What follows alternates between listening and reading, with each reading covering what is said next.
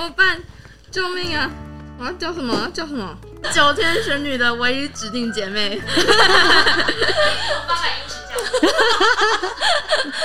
九天玄女指定的姐妹的名字一定要够怂，月娇。不行。哎，等一下，我我决定了。你决定了？我决定，我打电话给我弟。我是台湾人，我是木栅人，我是婚姻人，我是乡音，我是广告人，我是儿蒙人，我是年轻人，我是婴儿郎。什么什么人代表我们隶属怎么样的群体？只要关心孩子，我们都是婴儿郎。Hello，各位朋友，大家好，我是儿福联盟的奶云。不知道你是第一次来到儿盟 Podcast 频道的朋友，或是过往曾经听过我们其他系列的节目，不论是哪一种，欢迎收听儿福联盟的新节目《伊娜郎》。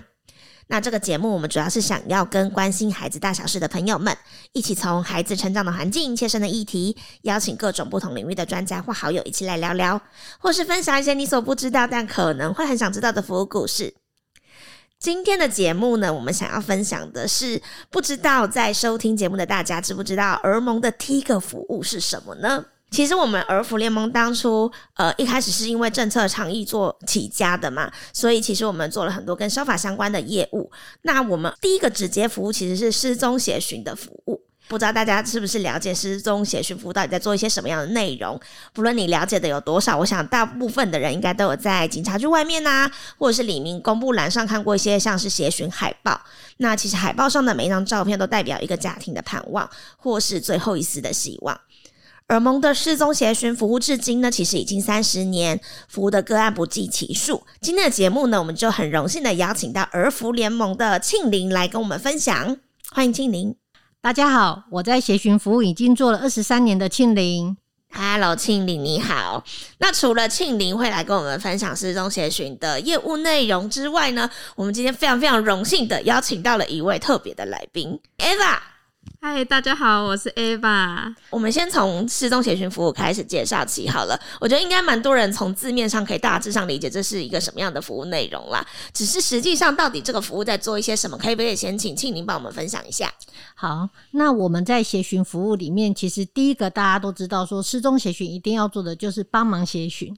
好，那我们儿福联盟就是整合了各种管道来提供一些公开协寻的一些服务，比如说。张贴海报啊，或是说在有一些商品上去印上孩子的资料，然后在网络做一些公开协寻的一个露出，那这些都是希望大家提供线索进来。嗯，有了线索，我们社工会协助去做一些确认，然后如果的确是相符的，我们会提供给警方，然后或者给家长，让他可以尽快找回孩子。那我们除了做公开协寻以外，我们更重要的就是在。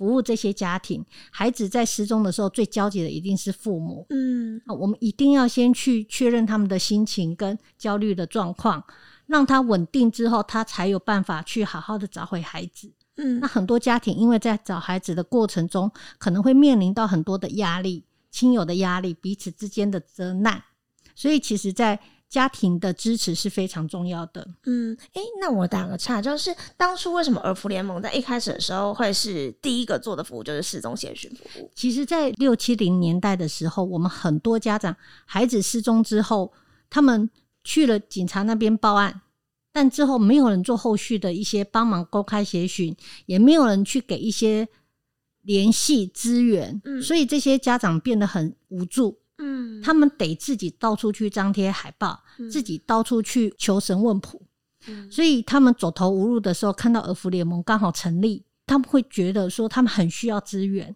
所以很多家长主动跟我们做联系。嗯，对，那我们的这些委员成立的这些人，他们就会觉得说：天哪，怎么还有这些人这么需要帮忙，却没有被看见？所以就发动了我们第一个服务。嗯。我听说那时候好像是有一个社会事件，是好像是一个日侨的小朋友，然后失踪，对不对？这位日侨的小朋友失踪之后啊，后来有官员介入，很快的找回这个孩子。嗯，但是我们发现很多其他失踪的孩子，家长到处求援，却没有人这么快的协助，他们还得花自己很多的金钱时间。哦，那甚至所有的工作得停摆。嗯，他们是完全没有资源的。嗯，等于是说，也是在那个日常孩子，其实，在经过警政系统的协助之下，其实很快就找到了。可就表示说，其实这一个系统是可以成立的，只是我们好像没有建立起好的一个串接的桥梁，跟给家长足够的资源，让他们可以。运用，所以就会变成嘿，很多那时候的家长，其实我记得诱拐的状况蛮严重的，然后都会找不到，对不对？那时候非常多诱拐事件，我们也发现同一个菜市场就好几个孩子失踪，嗯，那我们都要去协寻的时候，却没有线索，因为在那时候是没有任何监视器。那你去询问民众，民众也搞不清楚到底你是诱拐者还是家长。嗯，对，所以其实，在那时候找到线索的机会非常低。嗯，失踪的孩子寻回的几率也很低。大概有多低呀？嗯，我们手上现在目前长久失踪的孩子还有六七十个。嗯，对，那很多家长并不知道我们那时候有这样的一个单位，所以还蛮多的长久失踪的孩子，我们并没有掌握到。但是至少从我。服务这么多年以来，长久失踪的个案能够被寻获的是非常少。嗯，但我们很幸运的，我们 Ava 就找到了。这就是我们今天为什么找 Ava 来分享的原因。Ava 可以跟大家分享一下当初的状况是怎么样吗？你是几岁的时候失踪的吗？我失踪的时候大概是才两岁左右。嗯，他那时候就年纪很小，其实我没有什么印象。就透过家人跟我讲，他们就说我当时跟一群小孩子，就差不多年纪的小孩子，在乡下的三合院嗯院子里面玩，然后家长们就都在房子里面泡茶聊天。嗯他是突然听到小孩子在哭，然后出来就发现我不见了，然后这样一不见就七年过去了。那时候爸爸妈妈应该非常焦急，对不对？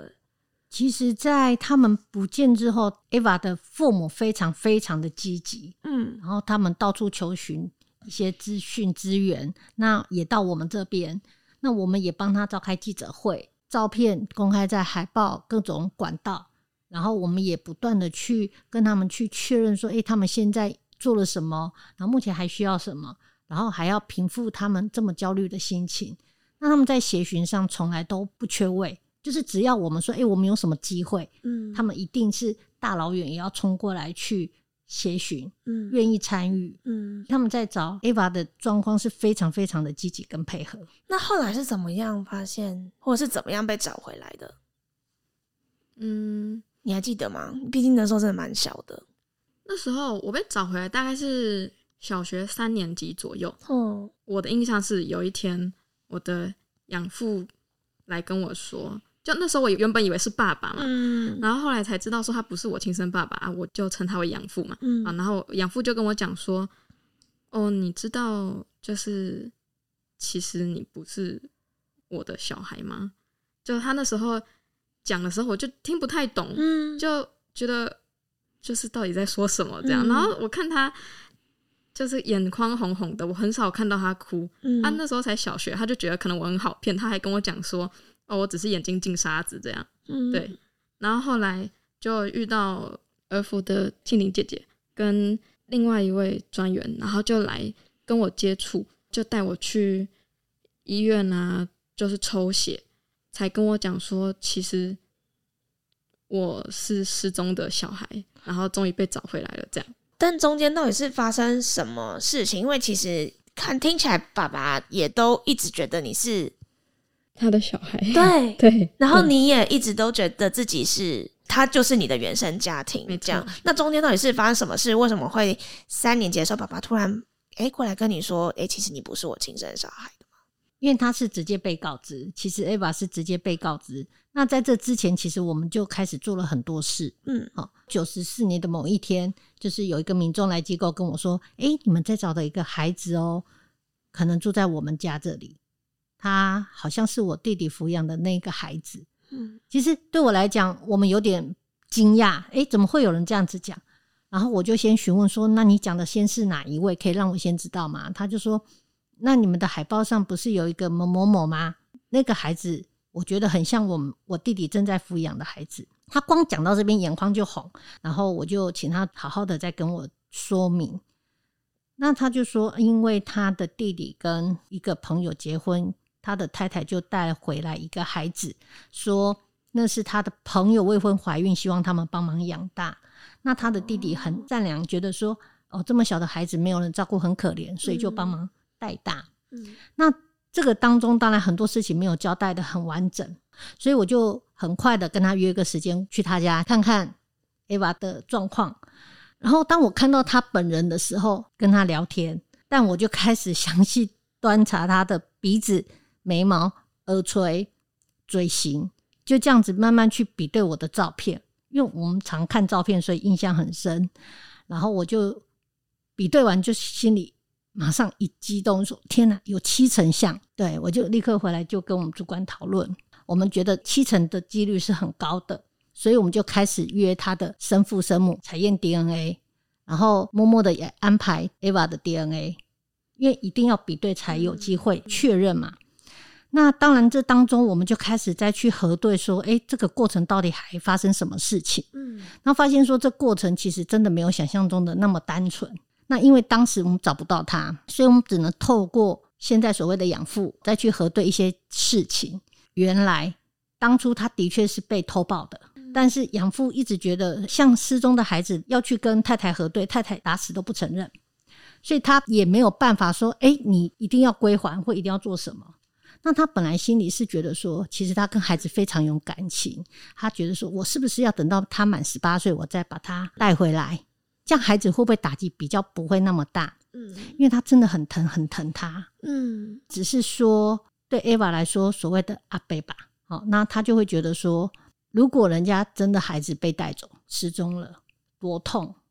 他们自己都生过小孩，他知道那种感受，所以他就劝弟弟说：“我觉得，当你现在已经有这个怀疑，我们就不应该拖延。”所以在他的力劝下，他才主动的来告诉我们说这件事情。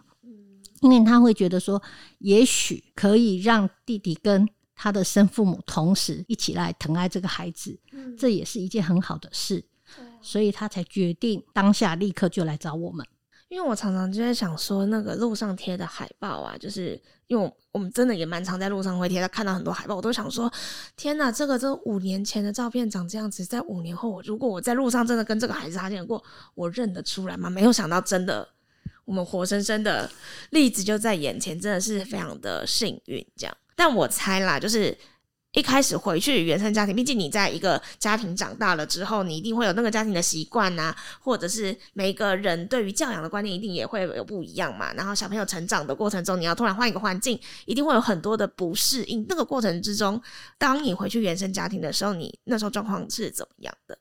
一开始有听到说我要回到我真正的家，嗯，那时候就觉得我不想回去，不会不会觉得说不想回去，因为。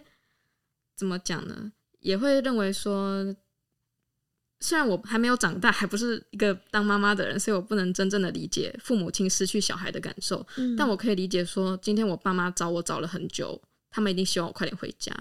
所以我就乖乖的回家。然后一开始就看到家人就对我都很好。然后对我百般的呵护，但是也不会过分的溺爱，因为他们也很怕会因为自己的亏欠，然后就把我就是惯坏了。这样，他们还是希望我可以有着正常的人格，好好的长大。对，所以都不会，嗯，对我就过度的宠。对他们就不会对我过度的宠。这样，其实在这之前，我们就是在这之前就有先。呃，请他的生父母去拍每家里每个成员的照片，嗯，然后宠物，然后家里环境，嗯，其实，在他还没接触生父母的时候，我还先翻照片，让他一个一个先去认识，嗯，他应该都忘记了，对，我都忘记，我花很多心思哦，对，那时候，呃，我们是用渐进式的，所以不是说找到我们立刻把他送回去，嗯，而是先去让他去接触这个环境。让他心里先接受之后，我们是安排让他们慢慢见面的。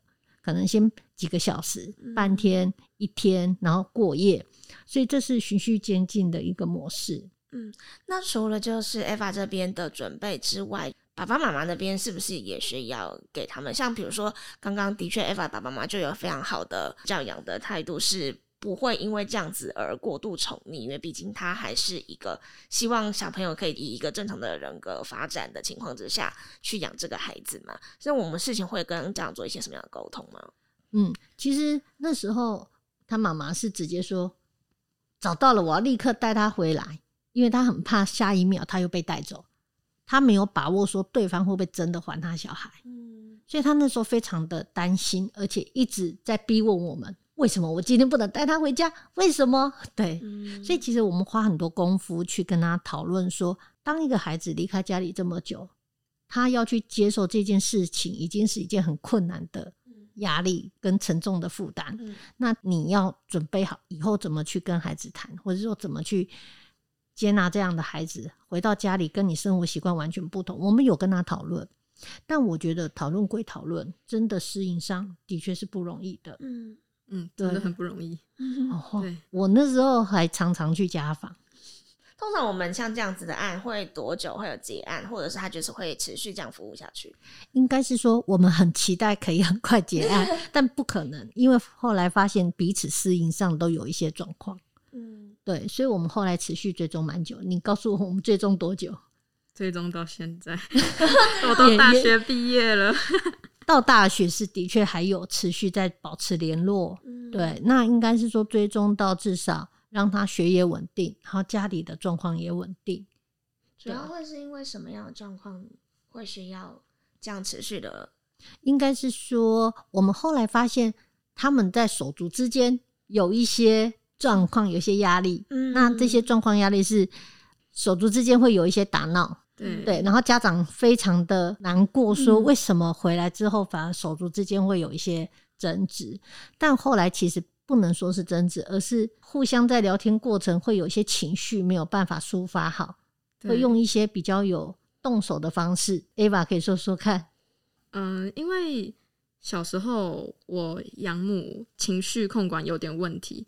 因为他，嗯，我小时候不知道，原来他是吸毒。他看起来就是脸颊凹陷，然后眼睛很凸，然后一天到晚都在发脾气，常常都会揍我，然后常常跟我养父吵架。但其实我养父也什么事情都没有做，他就比如说摔东西啊，甚至把神明桌上面的神像通通拿起来摔，这样。那时候每天都活在恐惧当中。比如说我吃个饭呢，他也要抽烟，把烟灰抖进我的饭里面。所以我潜移默化之下，我真的有被他影响到。小时候脾气蛮不好的，很容易就因为跟弟弟沟通不好，就会对他动手动脚，然后就揍他、捏他。可是我弟弟他很懂事，就他那时候就知道说，这个姐姐是好不容易才找回来的。如果他跑去跟妈妈告状，妈妈就会揍我，然后我们。就是家庭就会不和睦，他就会认为说，他只要还可以忍受，他就会继续忍耐。这样是一直到我妈有一天看到，就是他可能身上有淤青，然后问我弟，问不出来，他就后来就知道原来其实是我动手。这样那时候妈妈很难过，后来妈妈就非常语重心长的跟我还有我弟说，就等到长大之后啊，有一天爸爸妈妈会先离开，所以就希望我们可以好好珍惜彼此。不要就是吵架，或者是像现在这样子打弟弟啊，或者是不听姐姐的话之类的。以后出去之后是要互相依靠的，所以后来我们就渐渐的比较没有再发生这样子的肢体冲突，然后我们也感情更好。这样，嗯，可以看得出来他们两个跟感情超好。我们刚刚在录音前啊，就是我们在讨论说，哎，那我等一下要怎么称呼 Eva 的时候，他就说，那我问一下我弟弟。然后他们就开始讨论起说：“那我等一下要怎么叫自己？”因为我觉得他感觉起来就真的是彼此互相扶持跟依靠的一对非常非常感情很好的姐弟这样。但当初当庆玲发现这样子的状况的时候，我们可以做一些什么样的事情去帮助这个家庭呢？因为在当时 Eva 的年纪其实算蛮小的，嗯，所以有时候你要再去用社工的角度去跟他沟通这件事情，其实。没那么容易，因为每一个人听起来都觉得会理解这件事情，都会说好好好。但真的回到生活上又是另外一回事。所以其实我们特别安排了八次的心理智商来协助他调整他跟家人的互动、手足之间的互动，包含亲子的会谈。那我觉得在这一方面是耳蒙尽力想要协助这个家庭恢复良好的功能上面能努力做到的。哎，可是我觉得也蛮特别，因为如果是我，因为我个性也是比较拗的人，这样，我想说，为什么跟我弟吵架，你要派心理智商来跟我聊聊？你当初不会有这个排拒的感觉吗？其实还好，他们不可能真的跟我讲说，哦，我因为你跟弟弟处不好，我就要心理智商，哎，我要帮你治一治，这样 没有，当然不可能。嗯，他们那时候就只是说，哎，要不要去找儿福的姐姐一起玩呢？然后就哦，好啊，开心，我最喜欢青柠姐姐了。其实说实在，我现在不太记得发生了什么事，但我知道他们就是用那种方式来关心我，这样对。那觉得在就多找了几次庆玲姐姐来玩之后，就你回去再跟弟弟的相处上，怎么会变到哎现在感情这么好？你是哪一点突然想通了？哪一点突然想通了？长大了，被感动了啦，肯定是被感动了。你说被弟弟的孝心感动？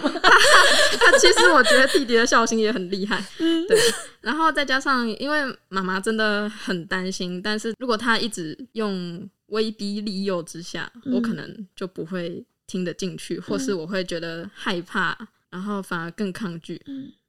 他就是像我说的，好好的跟我们讲说要互相珍惜彼此，然后再加上就是去青林姐姐那边，就是也受到了一些帮助。去那边的时候，真的感觉到心灵比较平静，就是比较能够听得进去大家在讲什么，不会活在自己的世界。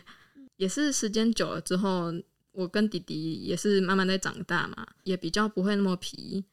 常常想到妈妈说的那些话，如果长大之后妈妈不在了，我就是要跟弟弟还有姐姐相依为命，这样对，所以就会特别的去克制自己的怒气，不要再对弟弟乱发脾气，或者是甚至是打他这样。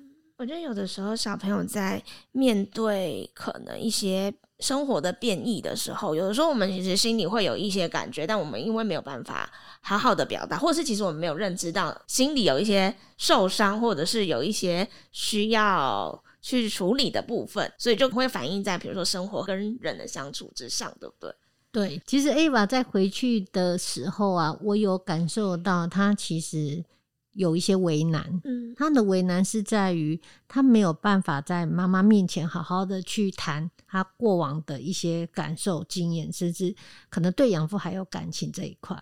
因为对妈妈来讲，可能会有点觉得，难道我对你不好吗？为什么你还想着过去？嗯，Ava 本身会有一些不安全感，嗯，甚至某一些的，呃，希望我要。好好的跟妈妈沟通的是，哎，我在这边过得很好，你要相信我。那过去的事我就少提，因为提了妈妈会难过，妈妈可能会介意。所以他们在亲子的互动上，我觉得好像隔了一层纱。他们没有办法摊开纱，好好的互动交流。所以这方面我们就一直有在持续去关心。然后也发现说，哎，的确手足也出了一些状况，然后亲子之间有一些状况。虽然他们两个都很倔强，都不太讲自己真正内心的事情，但我们察觉到了，所以我们有安排了一些心理智商，就是希望去调整。那当然，他们本身各自做很多努力，是一个是很努力的要当个好孩子，一个是努力要当个好妈妈。对，所以他们两个也有各自找一些方法去适应这样的一个环境。其实妈妈真的很努力，想要接近 Ava。她甚至只要我跟她联络的时候，她就会跟我讲一下最近她的状况。我也有关心妈妈。其实妈妈在协寻的过程里面也难过、痛苦到得到一些有忧郁的一个状况。所以当她寻获孩子，其实不代表什么病痛都会消失。她有说过：“我要去哪里找别人说家里有失踪的孩子回来要怎么去教养？”我没有这样的范本。所以他不会也不懂，所以他才需要一直在跟我们讨论。嗯，只要你需要的辅导，或者说我想要请你过来去了解你，妈妈很愿意，再远都愿意站你来。所以在辅导这一块，妈妈超配合。嗯，哦，只要时间约好，他都是一路把他载过来。对对，小时候有一段时间非常有印象，常常都会去外县市找庆玲姐姐玩。对，就长大之后才知道，原来是妈妈就是一直帮我排时间，让我去儿福，然后接受辅导，就想要改善我们之间的关系，这样子。对，我觉得他这块有努力啊。那像，因为他也说，因为是儿福联盟帮忙找回的。所以只要任何的一些出席活动，他就说他都愿意配合，因为对他来讲，儿盟给他最大的一个帮助就是都不放弃，他没放弃，我们也都没放弃，所以才能够找回孩子这样子。嗯，在 Eva 的身上，你有看到妈妈为你做了什么改变吗？刚回到家的时候啊，妈妈其实都一直想要关心我，我那时候都很怕会讲错话，所以。自己会把自己封闭起来。嗯，妈妈她其实她太过于想要了解我了，她也不是说真的想要带给我什么样子的伤害，她只是纯粹的担心跟妈妈的爱，所以有时候会不小心就是一直逼问我，然后就是可能会造成说我对她有点害怕什么的。后来久而久之，她也有发现她可能逼得太紧了。虽然说他真的很爱我，但是他发现这个方法不太对，可能对我们之间的关系不会有好的改善，所以他慢慢的想要像是朋友一样的接近的方式，比如说追追剧啊，问我有没有在看什么影片，用这种比较轻松的方式来接近我，嗯，或者是带我去唱歌之类的，或者是对他会带我去唱歌。就全家一起去，嗯，然后就真的是用很轻松的方式，嗯，原本我真的很怕跟妈妈相处，就渐渐的真的有我妈是我朋友的感觉，嗯，对，所以慢慢的从很小的时候到现在，一步一步的卸下心防，然后现在我比较会跟妈妈讲我的心事，就不会像以前一样，因为妈妈她自己。也放下了很多，嗯，他原本的怨恨的情绪，然后也不会一直想要逼迫我做什么，我就自然而然的会想要跟他讲我自己的心情，讲一些快乐的啊，讲一些我跟我朋友过得怎么样啊，吵架啊，开心去哪里玩，我都会愿意跟他说。现在的感情就变得跟以前很不一样，以前真的是。怕到不行，因为可能一部分也是我的养母也带给我非常大的创伤。我那时候就觉得妈妈的角色就是很有压力、沉重感，没错，沉重、压迫，然后殴打、谩骂，真的都负向的。对我那时候真的会觉得妈妈是个很可怕的角色。就算我回到亲生家庭，因为我知道我养母跟别人不一样，她就是吸毒、精神有问题，很小的时候就可以理解，因为那个状况实在非常的明显。然后我其实也怀抱着说，哦，我终于要换一个正常的妈妈了。但是妈妈她虽然就是不会有那些很可怕的问题，但是他也是有自己的就是心理的方面需要去突破，所以那时候也会怕妈妈。对，然后终终于到现在就觉得说，哦，妈妈是个充满爱的角色，这样他就不会 不会让我觉得压力很大，然后。我们也常常就是打电话问问现在在干嘛，嗯，然后就变得很自然而然，不会像以前充满着拘束，嗯，对。说实在的，我也会觉得，如果我是我妈妈的角色，我我真的会觉得很心寒呢，因为小孩子好不容易找回来了，结果他脾气那么差，然后又都不跟我讲话，我要怎么办？然后问别人也，我也没有人可以问。我觉得我妈很努力，她。从我失踪的那一刻，就一直饱受着痛苦。那好不容易找回来了，也是很痛苦。可是他真的也都没有放弃。对我觉得这方面真的是非常的佩服他，然后也觉得很感谢他，因为他有就是想要改善我们之间的关系，一定会有错误的时候，一定会有犯错的时候，但是他也把他就是调试到最适合我们的方式，然后到现在真的。就是很感谢他那时候没有放弃，不然我可能还是对妈妈的这个角色会觉得说还是很害怕。对，现在就觉得有妈妈真的好好。而且我觉得妈妈超棒也是，我觉得教养这样子的概念啊，有时候是很根深蒂固在我们协议里面的。就是我觉得我要这样子教孩子的时候，其实我很难发现我需要做一点点调整。可是妈妈在跟你相处的过程之中，她真的是一定是很爱你，她才会她应该要做一点调整的时候，她就会马上去想说，那我可以怎么样去做得更好？我觉得她这一路上。不论是陪伴也好，或者自己做的调整，都希望可以更接近你，然后可以跟你有更好的母女关系。这个努力，我觉得真的是超伟大的。那后来，我我不知道这件事情是方便或不方便问，就是因为刚刚有说到，其实对于继父还是也是会很想念啊。那目前有跟继养父、养父啊养父，对不起，养父的关系会是呃还是没问题？应该是说哈，养父后来过世了啊。其实这是另外一个故事，可以讲吗？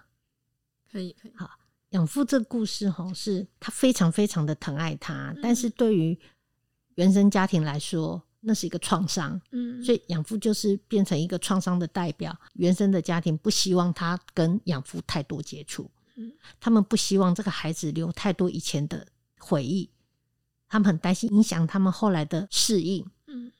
嗯。可是这养父非常非常的疼他，然后甚至很想跟他见一面，但是没有办法，他也知道生父母不那么的欢迎，所以他们两个那一阵子是断了联系。嗯，虽然我还是有稍微去跟他提到说他目前生活的状况是很好的，但是毕竟没有看到就放心不下。对，然后就在某一次在一个台风天，他不小心跌伤，后来就住院，然后就重伤不治。那在那过程里面，当初来提供我资源的他的哥哥，就特别来请我们沟通，说能不能请他回去见养父最后一面，哦，甚至来送终。本来一开始我真的沟通的很痛苦，因为妈妈完全没有办法接受，爸爸更是抗拒，因为他们会觉得说，当初他造成的伤害他都走了，为什么他还要他回去？所以在这边我努力了很久，后来是我觉得妈妈很棒，她后来站在她的立场。她知道她一定会很想要做这件事情，所以妈妈最后面松动了，然后联络她，我陪着他们一起去告别式。嗯，那因为养父走 Ava 这个孩子，所以其实本来是没有人可以送的。可是当场 Ava 也鼓起很大的勇气跟妈妈提说：“我可不可以就是当孝女送她？”呃，没想到妈妈可能慢慢的转换，也当场就同意。所以我就整场陪着他们完成这件事情。对，真的妈妈真的很棒啦，很棒，她做了很大的努力。我觉得要接受这件事情很真的很不容易。对，其实她自己也思考了很久。虽然这是我努力的方向，但她同意的时候真的有吓到我。嗯，她怎么肯？而且 Eva 当场立刻冲去换上校服的时候，其实我真的当场也感动的哭啊，因为对我来讲，这就是他们化解的。第一步，嗯，其实我也很惊讶，我妈竟然会跑来找我说养父往生了。其实是她问我要不要去送他最后一程。我那时候真的好惊讶，因为我的印象里面，我妈每次在刚开始回家的时候啊，都不愿意我去提到跟我养父有关的任何事情。有一天，我就跟我阿妈，就是我的亲生阿妈，因为我觉得。阿妈一定会疼孙子孙女嘛，尤其我刚回家，他一定超疼我啊！我就随口跟他说了一下，哎，我有点想念我的养父。结果呢，我阿妈可能担心我跑回去，所以她就跑去跟我妈讲，然后我妈超级生气，她跟我说这个行为叫做认贼作父啊！知道了，以后真的不可以提。就从今以后，我再也没有跟他提过这种事情。虽然我有时候就还是会想要跟我弟讲。然后我弟有跟我坦白说，妈妈说不管你跟我说了什么，都要跟他讲。对他这样讲，然后我就说，那我跟你讲，你不要跟妈妈说这样。他说，嗯，好吧，因为他大概也知道说，就是我要一直藏在心里是件对很痛苦的事情，所以他还是一边。嗯，想办法要在妈妈面前说我说了什么，一边想办法不要说我说了什么，就对他来讲是一件很难的事情。但但他很努力了。我也常常跟我弟讲说，哦，不要放着我跟妈妈两个人独处，因为我怕他问我问题，很多内心的话真的说不出口。真的真的，因为有时候他问的问题其实他自己根本不想知道答案，但是我讲了他会生气，我不讲他也生气，他会认为说为什么我都回家了，我就是他女儿，有什么话不能讲的？对他都这样子认为。对于就是两个人沟通，苦恼了很久，就是从我还不是很懂事的时候，就一直觉得好苦恼，我到底要怎么办？我就一直很多话只能憋在心里，然后。就是时间就是慢慢拉长，等到某一天我突然听到了我养父离开的消息的时候，我真的好惊讶，我妈竟然愿意主动跟我讲说，就是她最不想讲的话，因为她那时候就是有虔诚的信仰，她认为说，虽然这些恩怨真的，嗯，让她很痛苦，但是人都已经走了，就不要再啊，等一下。其实那时候真的沟通蛮久，对我我我觉得很幸运，是妈妈那时候已经有虔诚的信仰，我们可以有切入的地方，让他知道很多事情。你一直挂着，那你伤害的不是自己，还有孩子。其实这个养父在 Eva 回去之后，一直消沉很久，然后也没有办法振作，生活也没有办法的很正常。养父的哥哥来跟我讨论这件事情的时候，他真的是用求的，他说。自己的弟弟没什么心愿，唯一的心愿就是都在他身上。其实我真的很谢谢他，有努力想要跟他做联络。嗯，他在多年后有想办法透过某种关系传递了一封信给他。那个养父收到那封信的时候，我觉得他哥哥在形容的时候，让我真的是很难过。他说他看到那封信的时候，泪流不停。他说：“原来 Eva 还在意我，他还有把我当爸爸。他上面写了‘爸爸’两个字，说爸爸，你有没有过得好？”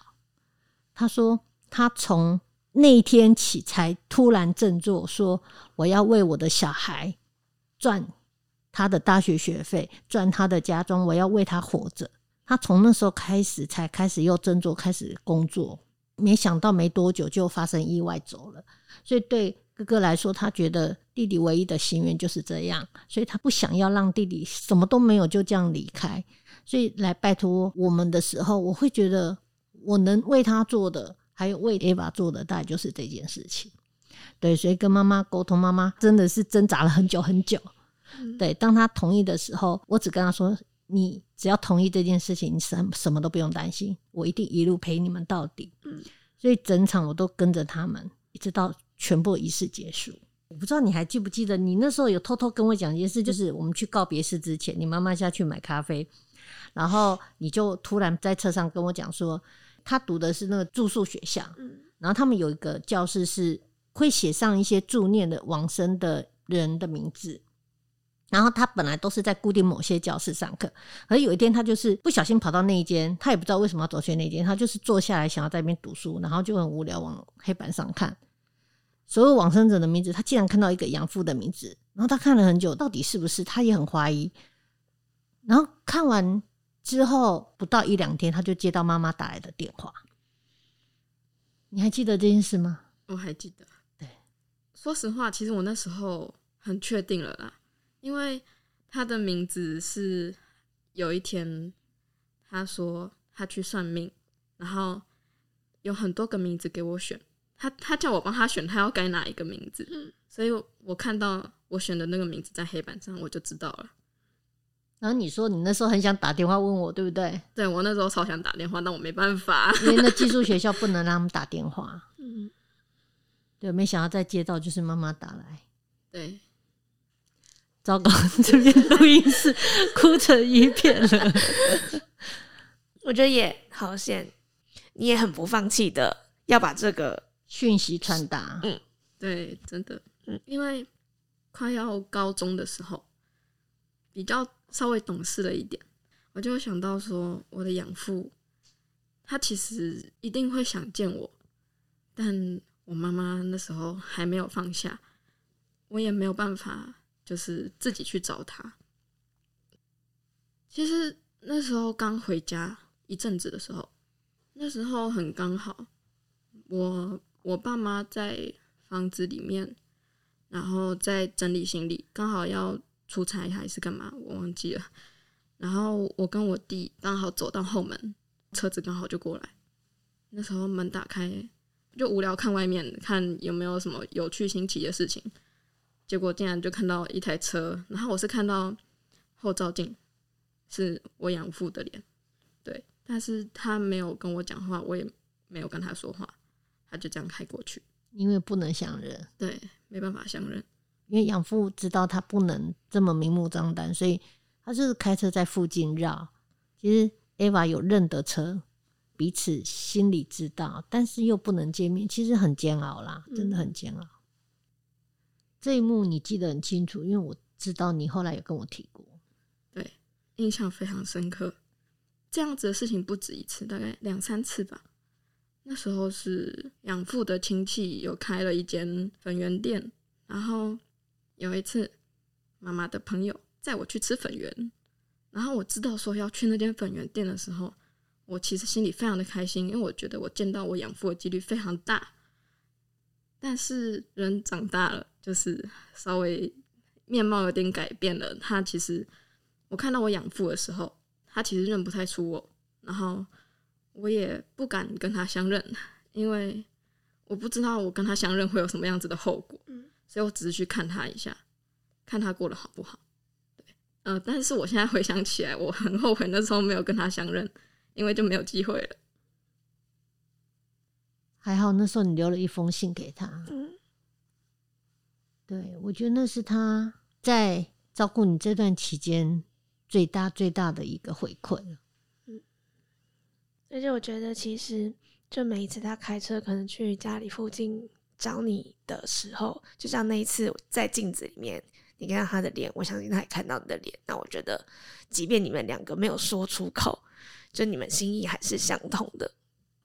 我觉得除了失踪这个服务之外啦，我觉得很多很多的服务，大家都会觉得说，哎，那比如说收出养，你就找到新的爸爸妈妈、养父养母了，那为什么还需要继续服务？我觉得大家其实可能没有看到的是，当这些转变发生的时候，其实他的那个需要的支持跟心理的变化，其实很需要有一个可能已经比较理解这个事件发生该怎么去面对的人在身旁陪着。我觉得这件事真的很重要。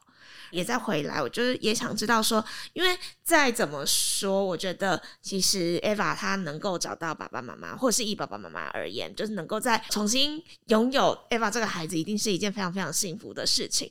但是我猜一定不是所有的状况都像是 Eva 这样。那大部分的状况，家庭会是什么样的一个样貌吗？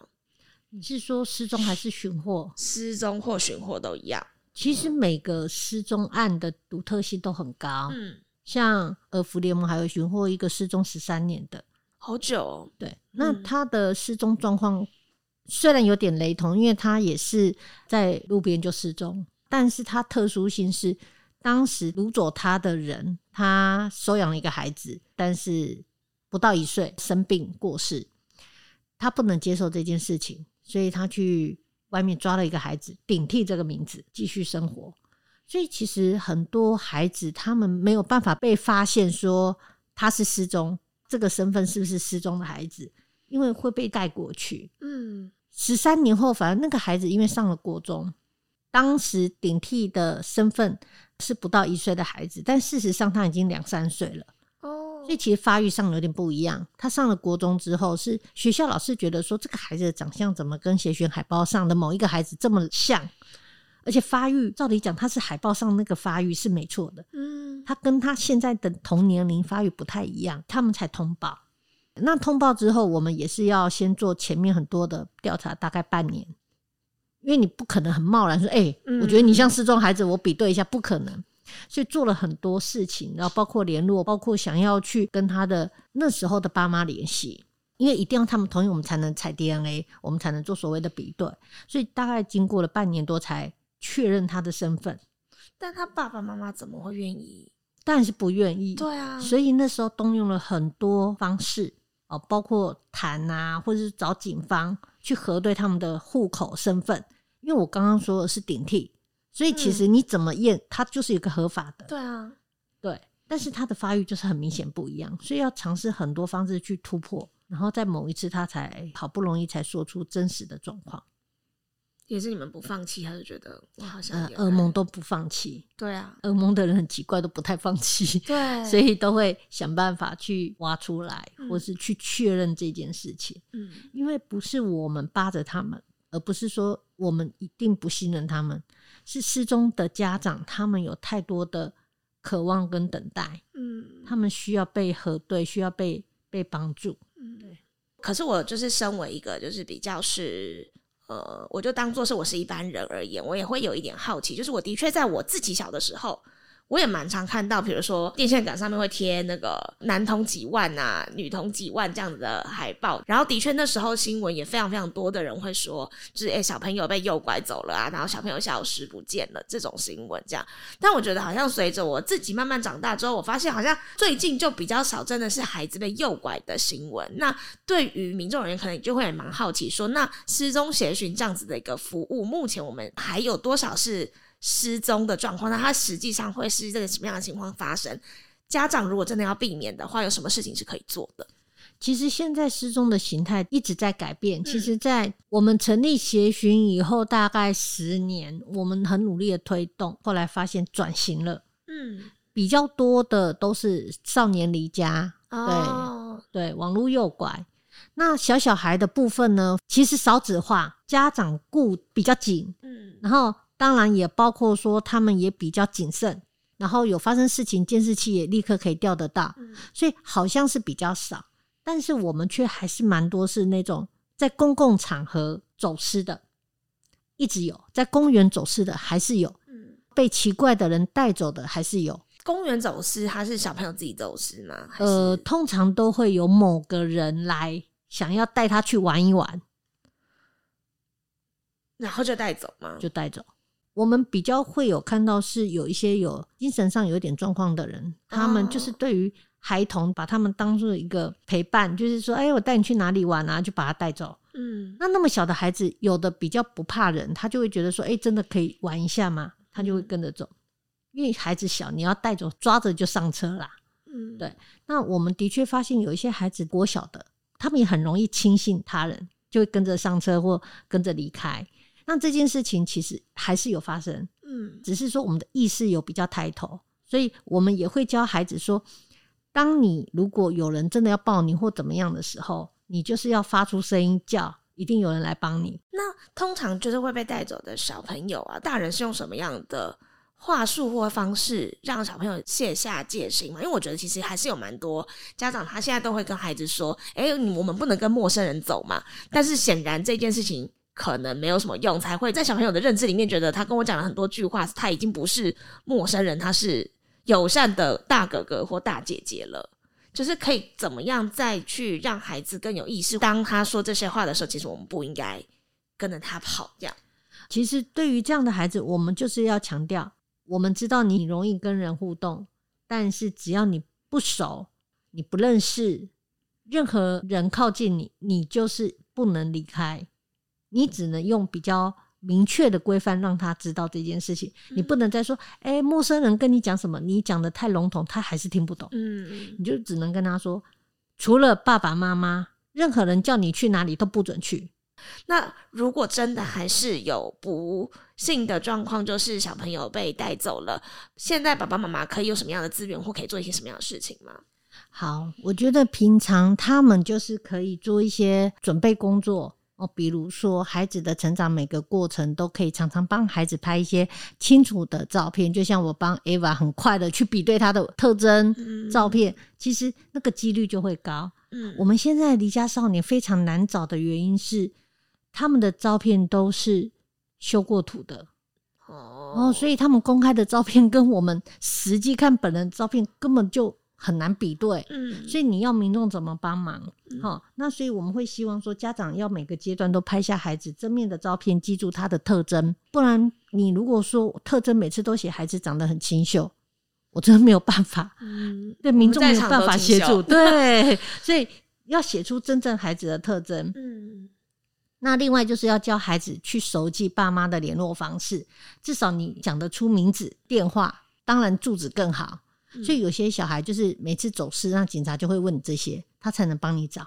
那另外就是教孩子说，你一旦走失，就像公共场所，你去逛夜市、百货公司走失了，你就是要找穿制服的大人，或者说你看得到超商，这些人都是比较正派的、合法的，他们不会做一些引诱的事情。嗯，因为你如果在路边有个阿姨说，哎。你要不要接电话？我带你去打电话啊，或怎样去把你带走？所以不要轻信旁边主动来关心的人是很好，但是你还是要找让你放心的。嗯，另外就是请孩子说，如果有人要接你电话，你就是请他直接拨一一零。那你不要说，哎，阿姨带你去哪？那种带都不要听，就说我不用。嗯，你要的话就现在帮我打一一零，请警察来这里带我。如果失踪当下，家长可以做的就是第一个一定报警，不用等二十四小时。到现在还有家长说啊，不用等吗？我不是要等二十四小时才能去？我就问他说：“你现在忍得了二十四小时再开始找小孩吗？”他说：“我办不到。”我说：“对，那你办不到，现在就去。”嗯，好，不用等。那第二个去最近的派出所，你不用说一定要跑回户籍地，那些都不用，你找到一个最近的就可以。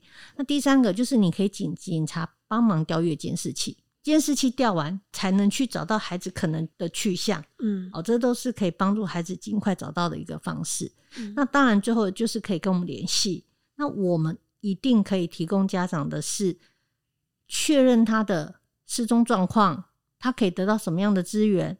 然后我们社工可以帮忙的是了解他们的失踪的原因。然后能不能提供一些其他的协助，还有稳定他们的心情，甚至我们可以提醒家长：你找到孩子最重要就是当下你会怎么办？如果是小小孩，你要怎么安抚他？有哪一些是要检查的？因为孩子如果被他人带走回来，是不是要做一些身体检查，或者是要通报什么单位？对，那我们会做这些的提醒跟准备。那寻获后要怎么样帮助孩子稳定心情，或者了解他发生什么遭遇？如果有发生什么，要怎么样去照顾孩子？这些都是我们会去跟家长工作的。嗯，因为刚刚静玲有说到说，哎，可以跟我们联系，但实际上怎么跟我们联系？哦我们有一个免费的咨询专线，零八零零零四九八八零，是零八零零零四九八八零。对，那有拨打的时间吗？有，周一到周五早上九点到下午六点。好。刚刚请你听你家长的就是，如果现场马上发生状况的时候，就赶快报警。是。然后回来的时候也不要忘记跟我们联系，我们可以陪伴家长寻获了之后，其实我们应该要做一些什么准备或者是什么检查，那以及孩子其实一定会在回来的过程中会有一点惊吓嘛，那我们要怎么陪伴孩子，让他心情可以更稳定？是是。那在就是因为刚刚一开始的时候，其实庆宁也聊到说，你在这个服务做了二十三年嘛，也蛮想知道说当初是什么样的契机让你觉得说，哎，你想要做这样子的服务，然后在这个服务的过程中，有没有让你印象比较深刻的事情？什么契机哦？其实那时候就是九二一刚发生，就会觉得说蛮多人失踪，找不到人，所以那时候看到福联盟有这样一个工作，然后可以来试试看，就进来了。那进来之后会觉得说：天哪，真的有这么多人一直在等，那到底有没有人在帮他们努力一些事情？嗯，所以其实。业务就是这样，看到他们的需求，我们就慢慢去扩大，慢慢去扩大，然后希望尽力做到最好。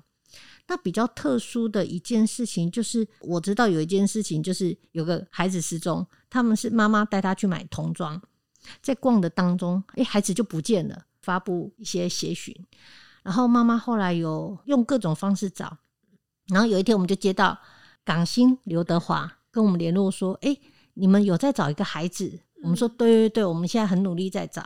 他说：“哎，我可以帮忙，我可以做什么？我可以来协助这件事情吗？”那我们一听当然好啊，你可以用一些你公众的力量嘛，所以就马上办了一个记者会。那没想到这个效果就是办了这个记者会之后的三个小时，孩子出现了，他被一台计程车送回来。那计程车司机说他不太记得对方是谁，长什么样，他只说：“哎，这个孩子要去什么警察局。”钱丢着就跑掉了，孩子被送回来了，这一定是透过一些公开的力量瞒不住了，所以他用这样的方式把他送回来。所以后来我们也开了一个寻获记者会，嗯，然后这个刘德华其实他会觉得说失踪孩子是他很关心的，所以他愿意主动来，然后成就这件事情，他也非常的开心。嗯，然后在我们儿福联盟协巡满二十年的时候，嗯，我有邀请他，嗯，然后他那时候人在英国，真的没有办法到场，嗯。对，那我有跟他提到说，哎，那我们有邀请当时你寻获的孩子，哦我们有做一些关心。他很惊讶，他说：“天啊，你们还有在追踪，你们还有在关心。”我说：“有啊，有啊，我们有在服务这样子。”所以他就自己从英国寄了一个短片，他想鼓励儿福联盟，也想鼓励这个孩子。里面内容是什么？呃，里面就是第一个，他有看到我们这机构的努力，对他也很感谢我们这样的机构持续下来。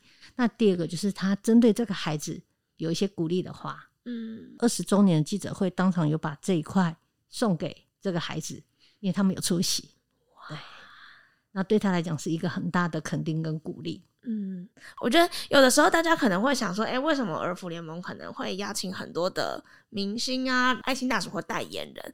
我觉得的确就是透过这些人的一呼百应，我觉得的确也让更多人认识我们正在做的事情。然后在这个过程之中，大家也渐渐的认识我们，然后认同我们，然后也一起努力的时候，其实真的很多事情就真的可以改变成真。就像是那个小朋友一样，获得很多的关注的时候，你就知道。哎，其实你你是不能做这一件事情的，你必须要把孩子还回来。这样是，嗯，我觉得很多服务的过程之中，我们也从民众的身上获得了很多的力量或实质的帮助。没错，嗯，谢谢大家今天真的是真情流露的分享，辛苦大家，辛苦辛苦大家了。都没有说到感谢庆玲姐姐的话啊！你要哈哈哈哈 哈！其实这个过程真的非常的曲折。要不是有儿福的帮忙的话，不可能现在会坐在这边跟大家讲话，太困难了。就是小孩子从那么小的时候不见，你要怎么样找到他？就是台湾虽然很小一个，但人那么多，然后你想怎么藏就怎么藏，你怎么可能找得到？要不是有儿福这样子一个机构，愿意同诊啊，然后去做各种的资料比对，关怀各种大小事物，像倩玲姐姐，她就是。心非常细，才会在看到我的时候就觉得，哎，这小孩真的好像照片上面那个样子。然后各种比对，然后循序渐进，又呵护我的心情，又呵护家长们的心情。这样，以前看到他的时候就觉得，哇，这个姐姐脾气好好，好温柔，有着圣母的光环。对我真的，真的，真的是这样子觉得。那时候对于妈妈的角色就会觉得说哦好可怕，但是看到倩倩姐姐觉得哇，怎么会有这么温柔的大姐姐？那时候就觉得哦好感谢有她哦。我们家的这种情况真的很棘手，因为你要跟原生家庭沟通，然后又要跟那个养父养母那边沟通，而且从我不见的时候到我现在都已经大学毕业，都已经二十几年了，倩倩姐姐还是一直会关心我。我真的觉得超级感动的，对，没有人可以做到像他这样子 这么的细心，这么的无微不至，然后又这么努力不懈。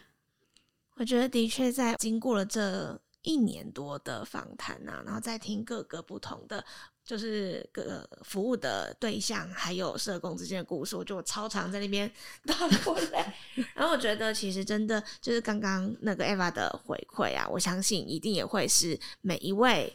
我们在做这个业务的社工会觉得，对于自己的工作最有价值，也最觉得感到开心的一件事情，就也很谢谢你把你这一份就是心声说给我们正在努力的所有的社工。谢谢你，真的谢谢大家，谢谢你，所有的社工都辛苦了，真的。